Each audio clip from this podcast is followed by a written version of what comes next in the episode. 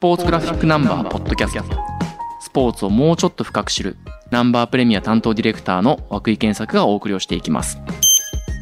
はい、皆さんこんにちは。ナンバー1086号、蘇る死闘について、担当デスクの坪井くんとお送りをしていきます。よろしくお願いします。お願いします。2023年のスポーツシーンを振り返る特集なので、はい基本的には過去の試合、大会、例えば1回とかを振り返る、ノンフィクション、ドキュメントが中心なんですけれども、その後に1本、プレビューというか、はい大きな試合の直前の記事があります。それが12月26日に有明アリーナで井上尚弥選手とはい。対戦するボクシングのマーロン・タパレス選手のインタビューということなんですが、はい。これはどういう経緯で取材できるということと掲載が決まったんですか？まあこの著者のオリバー・フェンネルさんというのは、はまあイギリスの記者の方なんですけども、まあ非常にこのボクシング取材の中では定評のあるというか、もうベテランの方で、はい。シンプルに言うとこの方がもうタパレス取材できそうだとうんうん。いうふうなことを、まあお話をいただいて、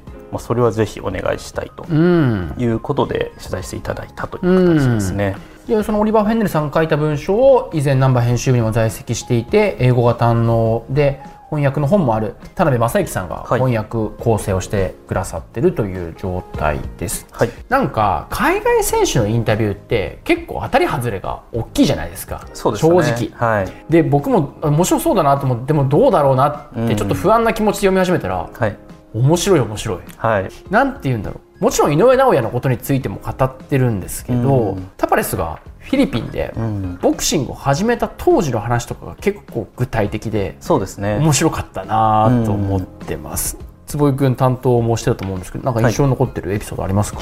そうですね。結構ボクサーって本当いろんなタイプというか、うんいろんなこう出自というか、はいうんまあ、キャラクターの選手がいるんですけども、まあ、今回のタパレス選手って一体どういう人間なのかっていうところをまあ取材してもらってはいるんですが、まあ、非常にこう日本の感覚からするとなんかこう、まあ、昭和のボクサーというか、まあ、このそうですよね。ハングリーさというか、まあ、その生まれた環境的に、まあ、そのフィリピンの中でも、まあ、そこまでこう裕福ではない家庭に生まれていて、まあ、兄弟もたくさんいて、うん。まあ、その中でこうこう己の拳一つでのし上がってきたというかそこで勝つことによって、まあ、自分自身もそうですし、まあ、おそらく家族とかも生活を豊かにできるというか、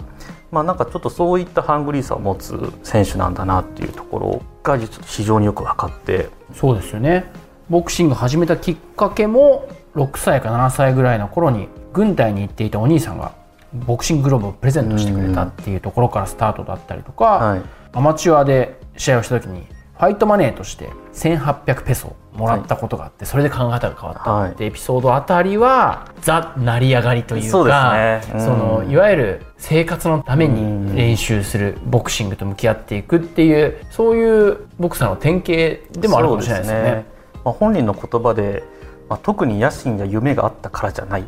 ただお金が稼げるということでボクシングの道に進んだんだっていうなんかすごい言葉ではあるなと思うんですよね。うん。なかなか今日本人アスリートから聞けない言葉かもしれないですよね。そうですね。稼稼げるから野球をやってるんだって、うん。まあ、言う人いないとは思うんですけども、うん。うん。なんかまあでもこの言葉に非常にこう彼が育ってきた環境であったりとか、うん。まあ、ボクシングに対する、まあ、逆にでも非常にこうピュアな姿勢というかもうなんか感じるかなという気はしますね。まあ、あとちょっと思ったより手強いんじゃないのっていう。いやなんか思いましたよね。は正直井上尚弥選手スーパーバンダム級上げて、い、はい、い、きなりフルトン戦で勝って、はい、タパレス余裕でしょみたいな声が多いんですけど、はい。これ読むとまあその感情移入できるかどうかみたいなことは別にしても、すごい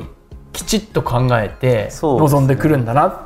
っていうのは分かりますよね。うんまあやっぱり下馬評的に言うともう圧倒的に大江直哉選手の方が有利であるということはまあ変わらないとは思うんですけどもタバレス選手もこう2団体統一するくらいの実力を持った、まあ、ボクサーではあるので、まあ、どういう歩みで今に至ってこの26日に井上尚弥選手と戦うのかっていうなんかそこを知るとこう、まあ、もう一つの物語が見えるというかかちょっと試合がより楽しみになって楽しみになりますよっていう感じねですね。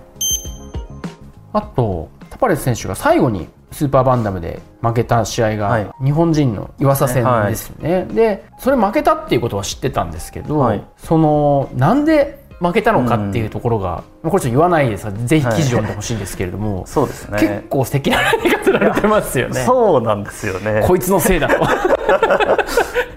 明確な原因を指摘しているという、そう。だからその負けには理由があった、はい、こいつのせいだ。って言ってるんですよ。そこここはね全く知らなかったので面白かった。ですそうなんですね。こう、まあ、それがどこまで100%本当なのかっていうところも、まあ、これは読者の方々が皆さんで判断をして判断してねいただきたいところですが、まあ、本人はこう言ってるという明確な答えが書かれているんで。なんかこの辺もなかなかアメリカとか日本のアスリートって今あんまり言うことなくなってきてますもんね。そうですね。まあでもこれはいわゆるボクシングにとってのいっぱいの重さが大きいからこそうん。とかやっぱ自分のコンディションっていうものと向き合い続けてるからこそうん。はっきり言えるみたいなことかもしれないですけどうん。なんかこういう物言いもちょっと久しぶりに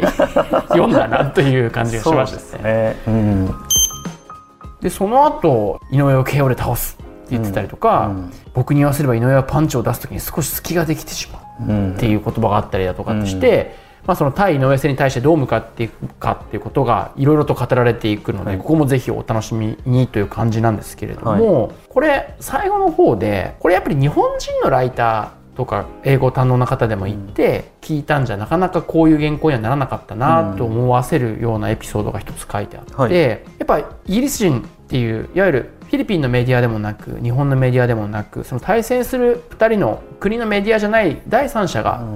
行って取材をすることでなんかある意味その選手も公平に話ができるというか、っていうところがあったんだろうなと思ってその象徴が井上はパウンド・フォー・パウンドで世界最強だとされているこの手の意見についてはどう思う？という質問に対して、はい。そうは思わないよと。テレンス・クロフォードがパウンド・フォー・パウンドナンバーワンさって言うんですよね、はい。それに対するそのフェンネルさんの返しがそこで井上がナンバーワンだと言うべきだよっていうふうに返してるんですけど、はい。この辺のやり取りが飾らない感じ、うん。なんかその相手への脅しも、うん。なんか遠慮もいらないなんかその公平な人に対してインタビューを受けてる感じっていうのがすごい伝わってくるやり取りだなと個人的には思いましたね。そうですね。だからなんか本当タパレス選手もこう変に構えずというか、うん。うん。まあ、確かに、まあ、もちろんこのインタビュー自体が日本のメディアに掲載されるということは、まあ、タパレス選手も、まあ、分かってはいるわけなんですけど、まあ、それでもこう、まあ、本当におっしゃったようにこう日本人記者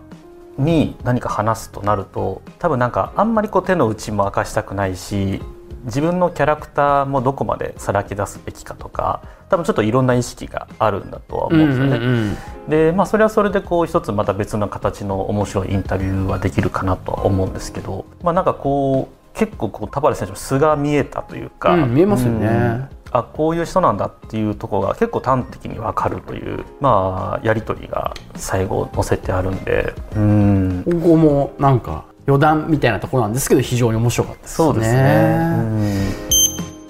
12月26日の勝敗は坪井デスクはどう予想されてらっしゃるんでしょうか？そうですね。井上選手、まあ、優勢であろうと。そうですね。いやでも僕もまあ全く同じですし、はい今話題になってる本「怪物と出会った日」を読んでもやっぱり井上尚弥の才能っていうのはやっぱりすごいものなんだなっていうのを改めて実感をしたのでおそらく勝つのだろうというのは日本人であることを抜きにして思うんですけど、はい。なんか勝つんだろうなっ